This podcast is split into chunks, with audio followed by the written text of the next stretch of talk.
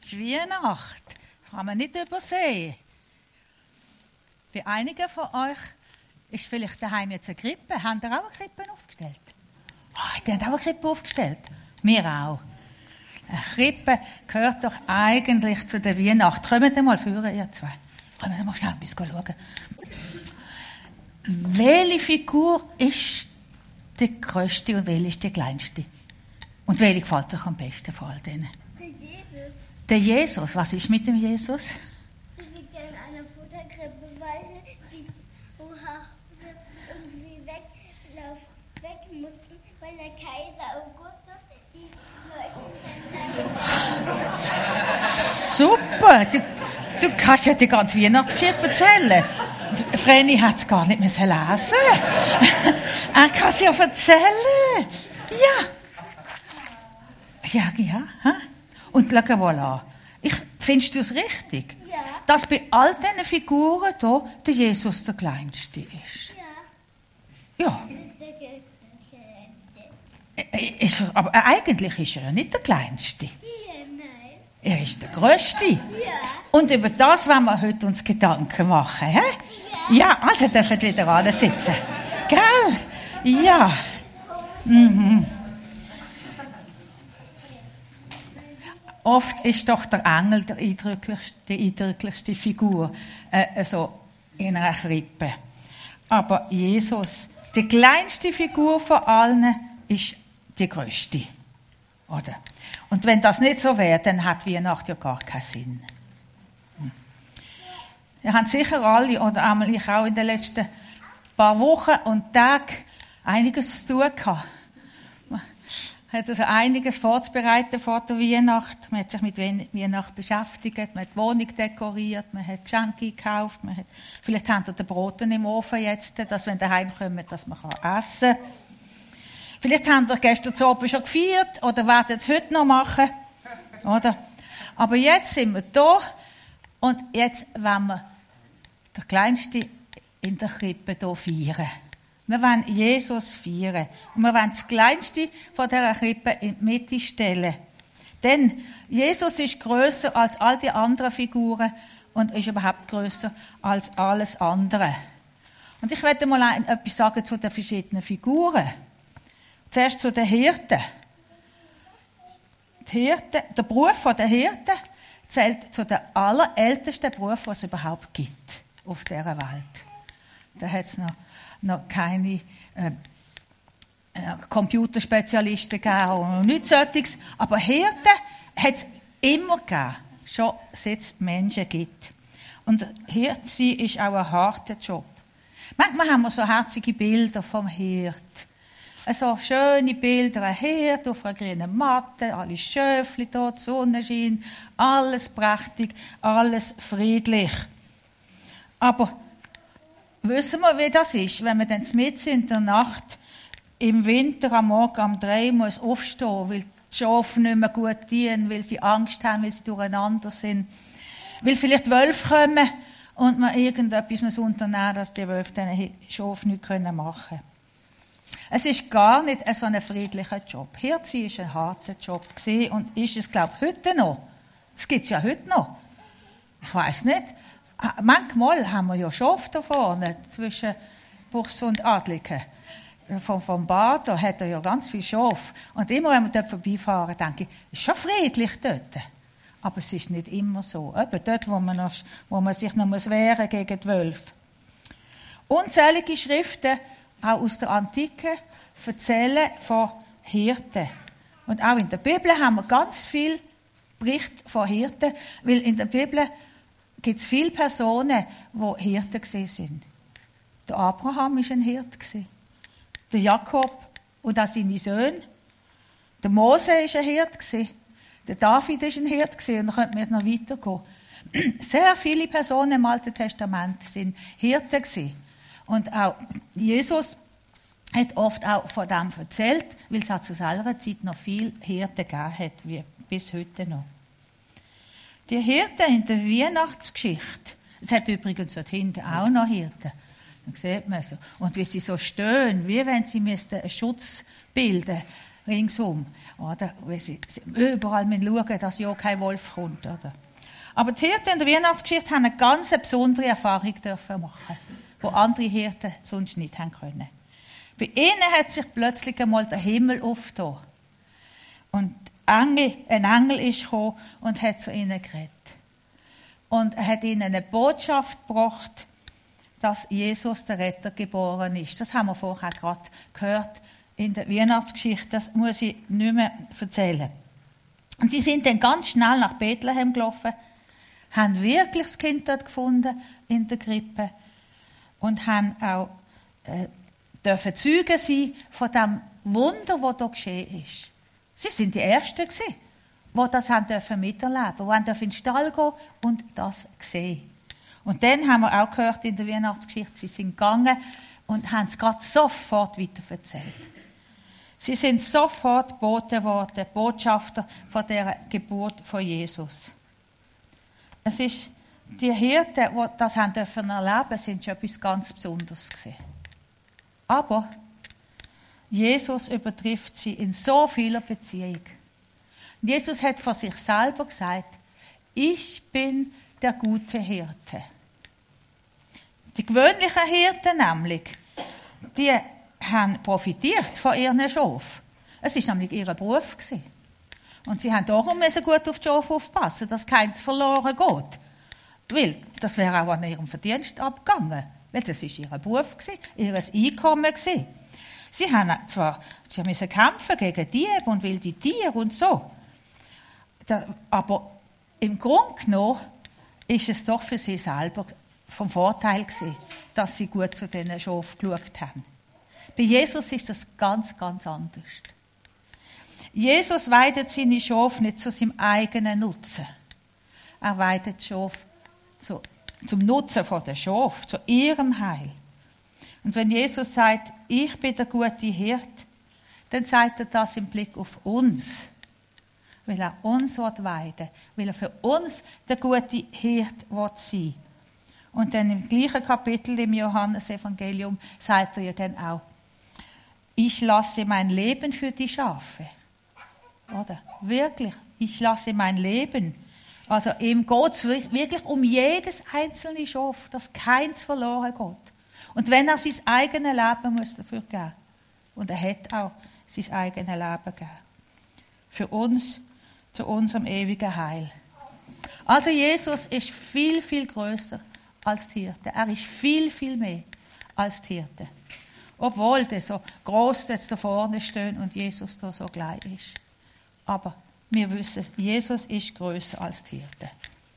Welche Figur kommt jetzt echt dran? Hm? Welche soll ich nehmen? Ah, los nicht. ah ja. Jetzt kommt der Engel da. Da ist der Engel. Die, also ich hätte vielleicht dabei sein dort auf dem Feld. Was sich der Himmel aufgetan hat. Und alles so geleuchtet hat und der Engel gekommen ist und geredet hat und dann sind ganz viele Engel gekommen und haben Gott gelobt. Also das muss ein beeindruckendes Erlebnis gewesen sein. Die Engel haben ein Stück vom Himmel auf die Erde abgebracht. Bei ihrem Erscheinen haben die Menschen etwas von der Heiligkeit von Gott dürfen erleben. So ist der Hirte ergangen. Es heißt in der Bibel, sie sind verschrocken, wo das passiert ist. Weil das so etwas Beeindruckendes war. Ich habe in der Bibel gesucht nach Engel. Das kann man ja heute so googeln. Ja, da gibt es einen Haufen Stellen. Es hat da über 200 angegeben und ich glaube, es sind noch nicht mal alle gesehen. Dann habe ich wieder realisiert, wie wichtig die Rolle der Engel ist und wie oft in der Bibel Engel Menschen begegnet sind. Sie sind nicht so, wie man es auf den Bildern sehen oder wie man es jetzt in den Läden kaufen können. Also bummelige, niedliche Engel da.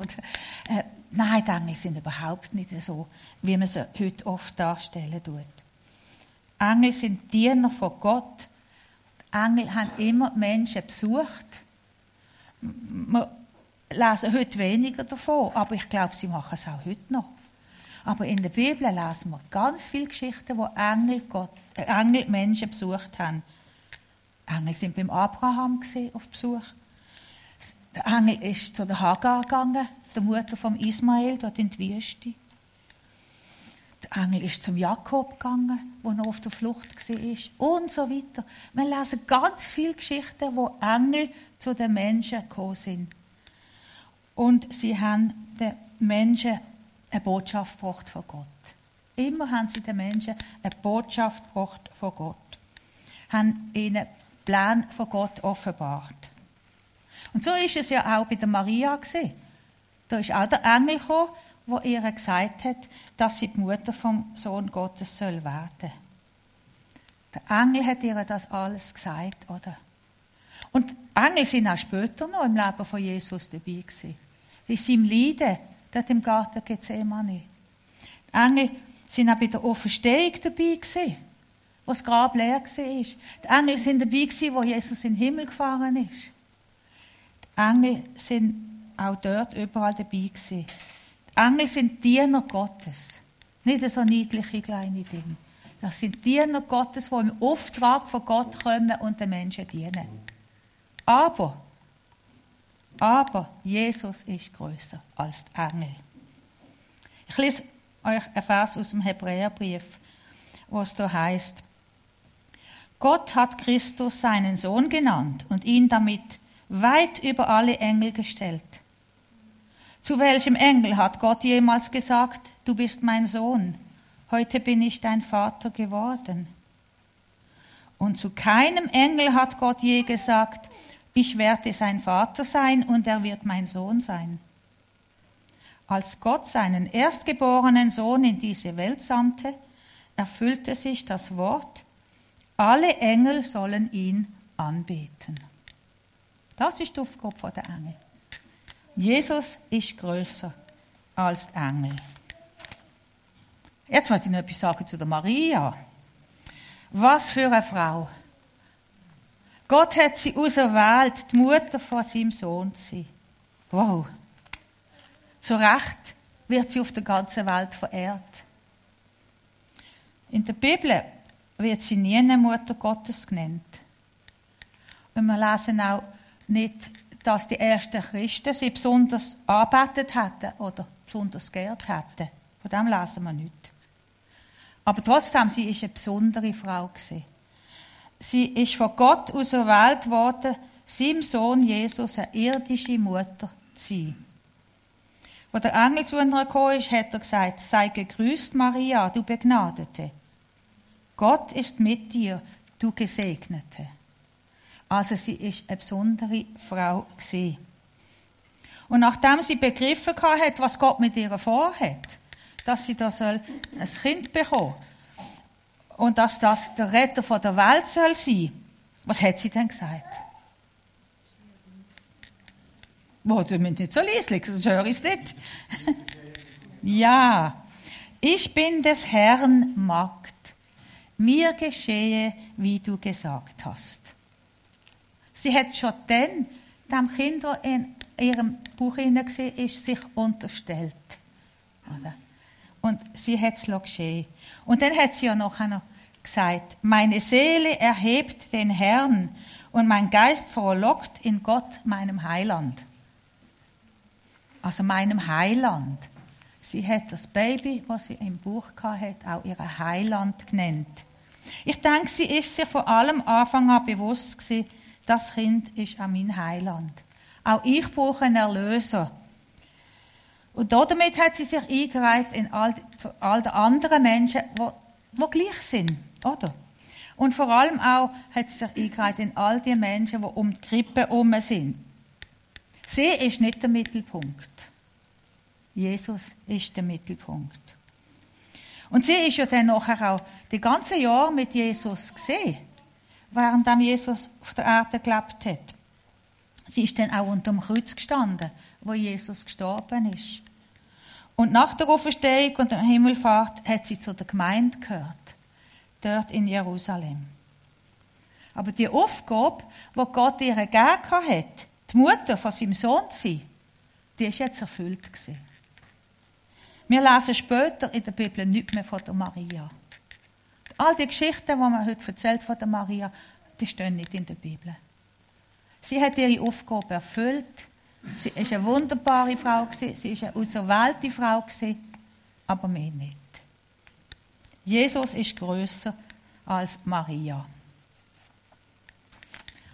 Jetzt sage ich noch etwas über eine Figur, die nicht da steht, wo aber auch in die Weihnachtsgeschichte gehört. Und man lesen hat er nicht im Lukas davon, sondern im Matthäus. Der König Herodes. Ich werde noch etwas sagen zu ihm. Im Matthäus-Evangelium lesen wir von ihm. Er war ein mächtiger König. Und darum hat man ihn Herodes der Große genannt. Er hat auch den Tempel, äh, wo in Jerusalem war, weiter ausgebaut. Das ist ja nicht mehr der salomonische Tempel. Sie haben ja dann wieder einen neuen gebaut nach der Rückkehr aus der Gefangenschaft. Aber der Herodes hat den Tempel wunderbar ausgebaut. Dass er wieder also herrlich war und die Leute von der ganzen Welt dort angekommen sind und anschauen. Man hat dann da auch den Herodianischen Tempel genannt. Aber der Herodes, das war ein hinterlistiger Mensch. Gemein. Der konnte befehlen, was er wollte. Er hat zahlreiche Menschen einfach umbringen. Das liest man aus anderen Schriften, die nicht in der Bibel sind. Er hat seine eigenen Familienmitglieder umbringen. Seine Frau hat ihm mal nicht gepasst, hat er umbringen. Er hat Angst gehabt, dass seine Söhne äh, ihn mal auf die Seite schaffen. Ja, dann hat er seine Söhne umbringen. Der Herodes ist ein ganz gemeiner Mensch Und er ist ständig, hat ständig in einer Angst gelebt, jemand könnte ihm seinen Thron strittig machen. Und jetzt merkt ihr auch, welche Geschichte im Matthäus-Evangelium ich anspreche. Der hat Angst gehabt, jetzt sei ein neuer König geboren. Und der könnte ihm den, den Thron strittig machen. Und darum hat er alle Babys in Bethlehem umbringen So ein Mensch ist der Herodes. Dass alle Kinder dort umbringen Wir können uns das nicht vorstellen. Die Macht, die er hat. Aber, oder, Jesus ist größer. Jesus hat mehr Macht. Auch der Herodes hat nicht alles können machen, was er hätte wollen. Und dann werde ich noch etwas sagen zu dem, was über dem Herodes war. Der Kaiser Augustus. Der Herodes ist nämlich ein König aus Kaisers Gnaden, wenn man so sagen kann. Der Kaiser Augustus hat Herodes als König eingesetzt dort in Jerusalem und auch nachher ihm noch Haufen Gebiete ringsum gegeben, dass er seine Macht hat können ausbauen Aber der, Herr, der Augustus ist genauso grausam gewesen, äh, wie der Herodes. Beide haben enorme Macht gehabt. Und beide haben einfach willkürlich können machen, was sie haben wollen. Wenn jemand ihnen nicht passt hat, ist auf die Seite geschafft worden. Und beide haben auch immer Angst gehabt um ihre eigene Macht. Zwei Menschen mit unglaublicher Macht zu seiner Zeit. Der Augustus in Rom, der Herodes in Jerusalem. Aber Jesus ist größer als beide. Jesus ist größer als beide. In den Prophezeiungen im Alten Testament wird Jesus oft König genannt auch wo, wo er verheißen ist, dass er wird kommen. Er wird Retter genannt und Heiland und Erlöser, aber auch König.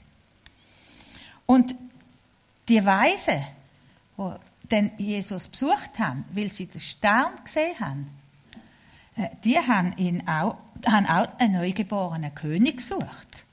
Nicht irgendein Baby. Sie haben gewusst, es ist ein König, der auf die Welt gekommen ist. Wir haben seinen Stern gesehen.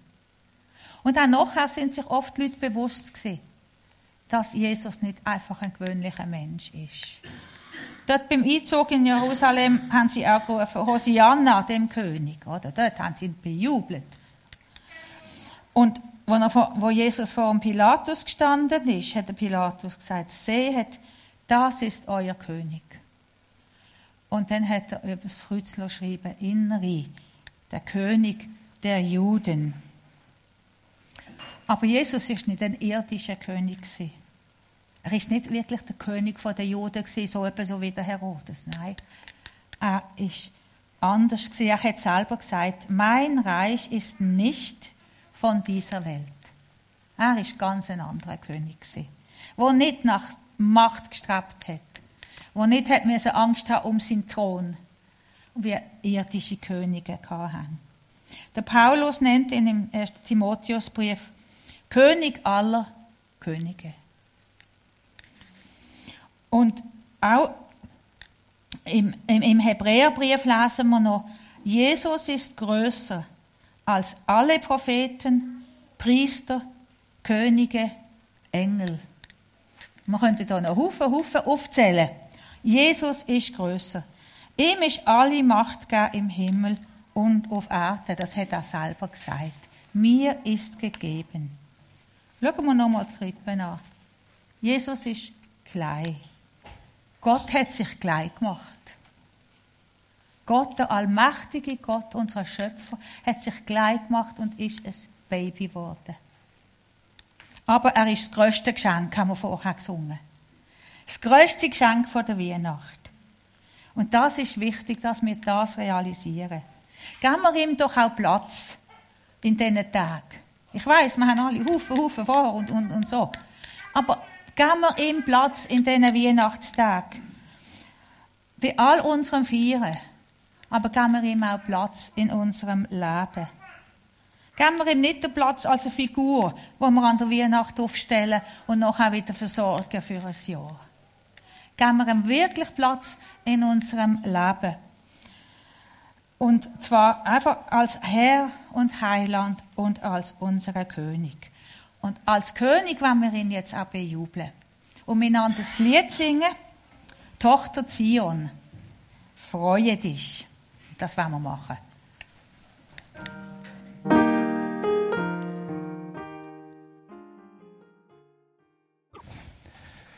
Wir haben die Botschaft gehört aus der Weihnachtsgeschichte heraus. Jesus ist größer. Es gibt einen Abschnitt im Kolosserbrief, wo die Botschaft in einer ganz besonderen Weise überbringt. Und mit dem möchte ich einen Schlusspunkt setzen. Das heißt in Kolosser 1, 15 bis 17, er ist das Ebenbild des unsichtbaren Gottes, der Erstgeborene, der weit über allem Geschaffenen steht. Denn in ihm wurde alles erschaffen, im Himmel und auf der Erde, das Sichtbare und das Unsichtbare, Könige und Herrschende, Mächte und Gewalten. Alles ist durch ihn geschaffen und vollendet sich in ihm. Vor allem war er da und alles hat in ihm Bestand. Wir gehen den Text still nochmal für uns durch. Und weiter finden wir im Kolosserbrief wichtige Abschnitte, die uns zeigen, was das bedeutet, wenn da Jesus mit unser, wenn wir unser Leben mit dem Jesus verbinden und ihn zum Zug kommen. Vor Jahrzehnten ist ein Bibelstudienheft erschienen zum Kolosserbrief. Und das hat der Titel Großdenken von Jesus. Der Titel ist mir geblieben. Und so wenn wir die richtige Konsequenz ziehen aus dieser Botschaft aus der Weihnachtsgeschichte. Jesus ist größer. Was ist Konsequenz? Dass wir lernen, groß zu denken von Jesus. Mein Wunsch für dich in den nächsten Tagen und Wochen ist, dass es dir gelingt. Großdenken von Jesus im Hinblick auf all das, was dein Leben ausmacht, was dich beschäftigt, was du erlebst. Wir wollen es doch immer neu festhalten und unser Denken darauf ausrichten. Jesus ist größer als die Macht, die die Welt bedrohen. Jesus ist größer als die Hindernis, wo sich dir entgegenstellen. Jesus ist größer als deine Sorgen. Er ist größer als der Schmerz, der dich belastet. Er ist größer als die Situation von einer belastenden Beziehung, wo vielleicht gerade in diesen Festtagen dir jetzt zu schaffen macht. Jesus ist größer als was setzt du jetzt gerade an dieser Stelle ein? Was ist für dich wichtig? Wo möchtest du die Größe von Jesus erfahren? Es soll dir und mir gerade in den nächsten Tagen und Wochen gelingen, unsere Größe und Macht von Jesus zu öffnen. Wir dürfen ihn immer wieder einladen. Jesus, komm du jetzt in mehr hinein mit deiner Größe und Macht und bestimm du ihn. Jesus, komm du jetzt in mein Leben, in meine Situation hinein, wo es ganz dringend braucht, dass du deine Kraft und Macht zeigst. Jesus, zeig mir ganz neu etwas von deiner Kraft, deiner Macht und deiner Möglichkeiten. Ich möchte Musiker bitten, führen zu kommen. Du sollst erleben und erfahren, dass Jesus wirklich ganz neu kommt.